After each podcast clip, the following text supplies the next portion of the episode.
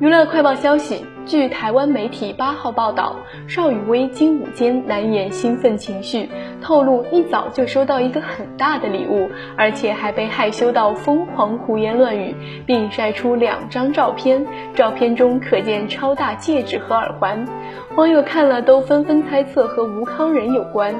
邵雨薇今天午间发文表示，一起床脑袋都还没完全清醒时，就收到了一份大礼物。我还在胡言乱语加十万分害羞，但我嘴角还是笑裂了。照片中可见她身穿白色透纱衬衫，脸上全是笑容，还有超大的戒指和耳环，再加上和吴康仁感情稳定甜蜜，许多粉丝都猜测被求婚吗？媒体致电经纪人后得知，